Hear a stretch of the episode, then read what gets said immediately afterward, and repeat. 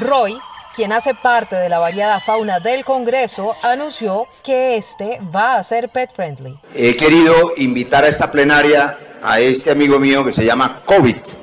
Es un perrito que recogimos el primer día de la pandemia aquí en la Plaza de Bolívar, muy maltratado y ahora es nuestro mejor compañero para compartir, senador Andrea, iniciativa suya que a partir de la próxima semana el Congreso de Colombia será, uso el anglicismo, pet friendly, amigo de los animales. Lo que Roy desconoce es que el Congreso siempre ha sido amigable con los animales, tan amigable que a lo largo de los años han aterrizado allí toda clase de especies. Esos son puros politiqueros quemados que trabaja más el buey del pesebre que ellos. Lo cierto es que Rodolfo en su corto paso por el Congreso no solo hizo menos que el buey del pesebre, sino que le dio un duro golpe a la democracia, dejando votados a más de 10 millones de colombianos que votaron por él y creyeron que iba a ser una oposición seria al gobierno de Gustavo Petro. Lo único que queda claro de todo esto es que Rodolfo Hernández está bien lejos de ser el Messi de la política colombiana.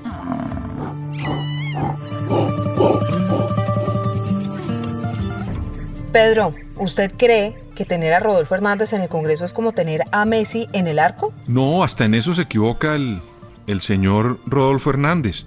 Messi es un señor que tenía una ubicación muy clara, o sigue teniendo una ubicación muy clara en su oficio en el campo de juego, y tiene unos resultados brillantísimos.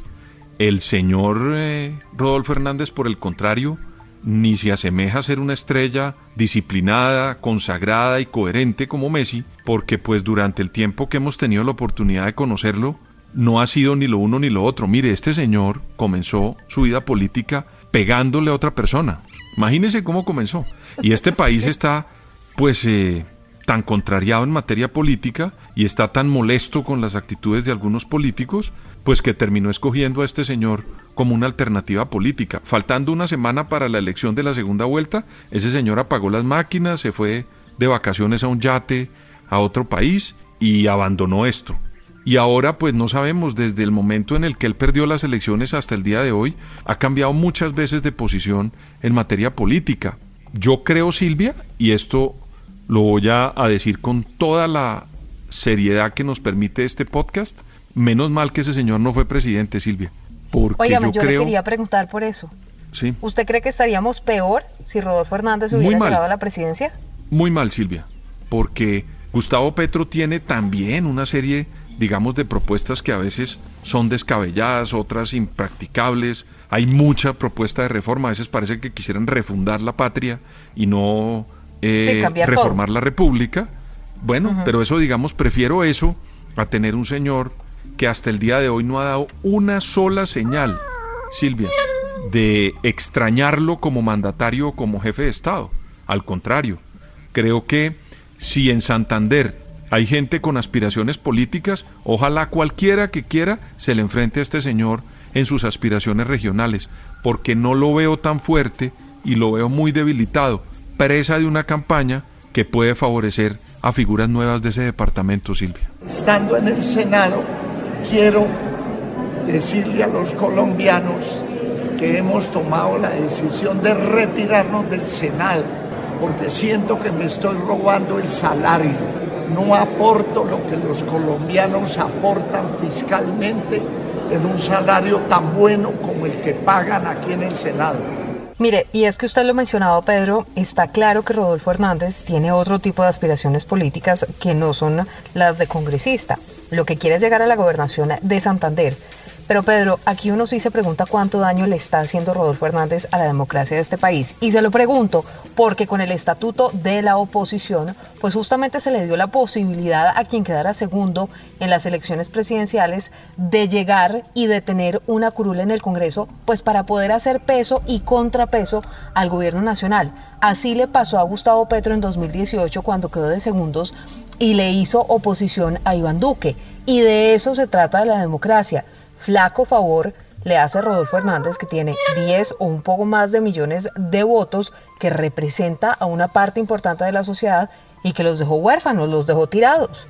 Silvia, la oposición es el poder en potencia. Iván Duque fue presidente por la oposición férrea que le hizo al proceso de paz de Juan Manuel Santos. Gustavo Petro es presidente de Colombia, Silvia, por la oposición férrea que le hizo al gobierno de Iván Duque. Entonces, imagínese usted lo importante que es tener oposición.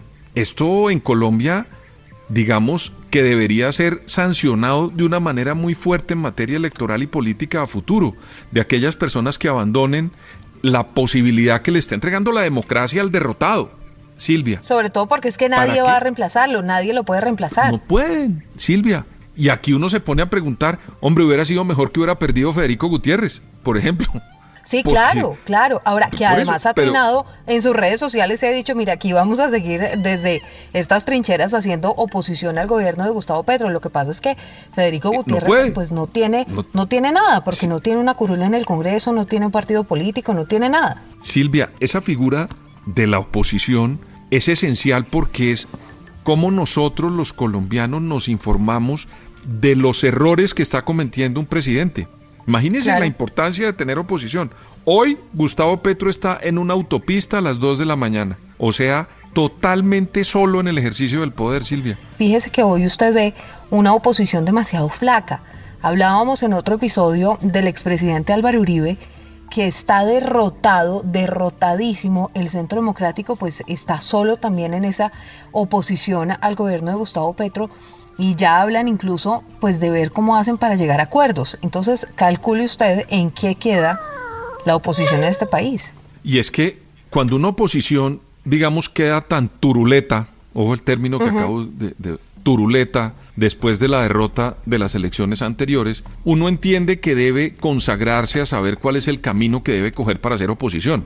No pueden hacer oposición al estilo Duque, no pueden hacer oposición al estilo Uribe, porque eso se agotó. Entonces, ¿qué tienen que hacer? Pues comenzar a ver cuál es la narrativa de la nueva oposición. Eso lo hemos hablado usted y yo en este programa. Si se dedican a hacer oposición al estilo Duque Uribe, van a fracasar. Pero al no tener un vocero y una tribuna dentro del Parlamento para hacer oposición, pues se debilitan como sector. Eso es lo que yo le digo que fue el daño profundo que le hizo a 10 millones y medio de colombianos que votaron por el señor Rodolfo Hernández. ¿Usted sabe cómo se llama el proyecto político de él? La Liga, contra, la corrupción, ¿es que se llama? Liga de pues Gobernantes contra la Corrupción. Pues mire Silvia lo que hizo este señor. Le incumplió a sus electores. ¿Eso cómo se llama? Imagínese, cuando uno le incumple a los electores, está rayando también en hechos de corrupción, Silvia. Porque la corrupción no es solamente robarse una plata, es estar en un cargo o soltar el cargo o abandonarlo cuando le han dado un mandato soberano. Es que cuando una persona ejerce el voto, y hay cosas, Silvia, que son muy importantes, la gente debe saber por quién vota y averiguar muy bien por quién vota. Y segundo, entender que cuando votan le están entregando su soberanía a unos señores durante cuatro años. Y eso fue lo que el señor interrumpió y abandonó. Y es que Rodolfo Hernández se convirtió en un fenómeno en campaña por su discurso contra la politiquería. Más de 10 millones de personas votaron por él por discursos como este.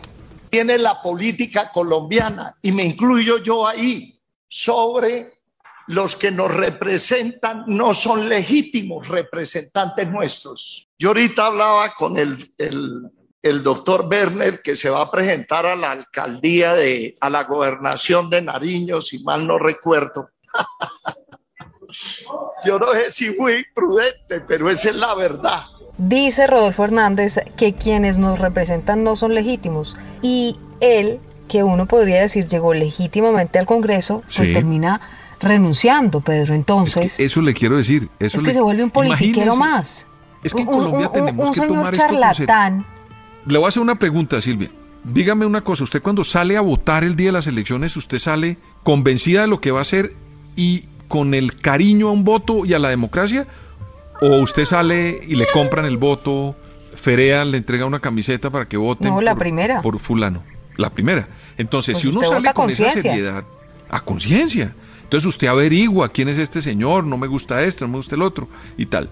Y cuando entregue el voto, Silvia, uno le está entregando lo, la única posibilidad que nos otorgan durante cuatro años a los ciudadanos en una democracia, que es el voto. Entonces en Colombia tenemos que madurar mucho para valorar lo que estamos haciendo frente a las urnas, que entre otras cosas dura unos segundos, Silvia. Pero esos segundos son los segundos que deben valorar quienes salen elegidos o quienes salen soportados por cerca de 10 millones y medio de votos. que en este caso el señor Rodolfo Hernández tiró por la borda. No, pues imagínese si no tiró por la borda. Ahora, no se nos puede olvidar que Rodolfo Hernández tiene una investigación por corrupción por el caso Vitalogic. En la Procuraduría, Silvia, es que el señor, él puede estar haciendo maniobras para que le cambien de jurisdicción. Entonces se metió al Congreso para que se fuera a la Corte, evitar la fiscalía. Sí, pero renuncia y ahora pierde el fuero. Sí, pero ojo, Silvia, él la que no puede evitar es la Procuraduría. Esa investigación no la puede evitar. Pero oiga lo que dijo el fiscal. Por supuesto, porque además es competencia de la Fiscalía todas las investigaciones que tengan que ver con eh, hechos que se hayan cometido con anterioridad a, la, a, la, a la, investidura que, que tiene el señor Rodolfo Hernández y en ese sentido pues la Fiscalía continúa sus investigaciones. Pedro, la Fiscalía va a seguir investigando a Rodolfo Hernández que pierde su fuero, entonces ya no es la Corte Suprema de Justicia, sino la justicia ordinaria, común y corriente, la Fiscalía va a seguir investigándolo por ese escándalo de corrupción. Y es que siempre en campaña nos hicimos la pregunta de cómo era que un señor con un discurso anticorrupción tenía una investigación por corrupción y entonces queda de segundos en las elecciones. Estuvo a nada. Realmente si Rodolfo Hernández se hubiera puesto las pilas en la recta final, podría ser hoy presidente de Colombia. De lo que nos salvamos, Silvia. Imagínese. Bueno, hablando de todo un poco, ¿Cómo vio la tardanza de Petro a la cena que ofreció el presidente Biden en Nueva York? Silvia, el presidente Petro está confirmando una frase que ya es mundialmente famosa cuando hablan de todos los presidentes, mandatarios, funcionarios que llegan de América Latina a cualquier recinto internacional. ¿Sabe cómo nos reconocen? Los de la somos los de la hora latina. que llegamos tarde a todas partes. Nunca llegamos puntual y llegar puntual es el comienzo. Usted ha dicho que los países desarrollados, el primer indicador de los países desarrollados es que la gente llega a tiempo, ¿no? Mire Silvia, cuando usted ve que una persona está exigiendo llegar a tiempo, mírela con atención y diga, allá está pasando algo en ese país. ¿Por qué? Porque la gente que llega puntual tiene en la cabeza la productividad primero y segundo el respeto por la productividad del otro. Porque cuando nosotros nos sentamos a hacer el podcast, todos los que estamos haciéndolo, Silvia, estamos respetando la productividad nuestra, pero también la del otro. Entonces, lo que está ocurriendo es que en Colombia y en América Latina no entendemos eso y Petro está dando unas muestras. Mire, es que en Nueva York el famoso es Biden, el incumplimiento de esa cena con Biden. Pero Silvia, ese mismo día el eh, primer ministro de Noruega hizo un homenaje también y Petro tampoco llegó. Ese cuentico de que es que no, que yo no me iba a tomar una foto ni a buscar a Biden en el baño, eso es retórica, Silvia, para salir del problema de hoy. Pero él tiene un problema de incumplimiento que no es serio, que no le conviene ni a él ni a Colombia, Silvia. Es que esto fue lo que les respondió a los periodistas justamente desde Nueva York cuando le preguntaron pues qué había pasado.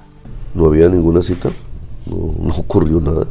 No soy de los presidentes que buscan cuando Biden va al baño para atravesarse en el pasillo. No hay ninguna agenda concertada, entonces no pasó nada. No es una respuesta, Pedro, un poco soberbia y esto me da paso para preguntarle cómo ve el futuro de las relaciones entre Estados Unidos y Colombia. Sí, no, no es bueno un presidente arrodillándole a otro presidente, pero es que eh, la diplomacia es importante, las formas son importantes y las maneras también. Y Petro todo se ha dicho, llega tarde a todas partes. Pues mire, Silvia, Petro es muy, fue muy amigo de Hugo Chávez. Sí. Y Hugo Chávez se lagartió entrar a una de esas reuniones al lado de Barack Obama para regalarle un libro que era el libro más exquisito para la izquierda en América Latina en los años 70 y 80, que fue Las Venas Abiertas de Latinoamérica de Eduardo Galeano. Por lo menos Chávez tuvo la siguiente ventaja, en mi opinión, que fue frentero entonces buscó a Barack Obama para entregarle un libro y decirle yo sigo pensando en esto. Ni siquiera en eso Petro fue serio, porque le pegó semejante vaciada al mundo entero, incluido a los Estados Unidos, en un discurso frente a la ONU, pero no fue capaz de ir a darle la mano a Biden para decirle de frente lo que piensa de ese país. Eso, creo yo, Silvia, que debería reflexionar el presidente Petro, porque si uno es capaz de pararse en el púlpito de Naciones Unidas a decir lo que les dijo, pues por lo menos asista a la invitación que le está haciendo para decírselo en la cara o para por lo menos entablar una conversación y sostenerla, Silvia, porque ese cuentico de estar diciendo cosas en el púlpito, que es retórica y que en mi opinión estaba dirigido a sus fanáticos el discurso de Petro en la ONU, pues debería también tener el mismo arrojo para ir a una cena que invita el presidente Biden y decírselo de frente y saludarlo. Digo yo, Bueno, y todavía Roy quiere innovar haciendo la política pet friendly. Si es pet friendly hace mucho tiempo. Mire usted semejante. Usted sabe que hay uno, pues hablando de pet friendly, yo creo que el presidente Petro fue un, un león en el púlpito, pero fue un avestruz que escondió la cabeza cuando lo invitaron a una comida hecha por el presidente de Estados Unidos. Me quedo con esa frase. Recuerden seguirnos. Estamos en Spotify, en Boombox, en todas las plataformas de audio, en Apple Music. No olviden suscribirse, así saben cuando hay un nuevo episodio de Zorros Gerizos, donde hablamos de este mundo pet friendly de la política colombiana.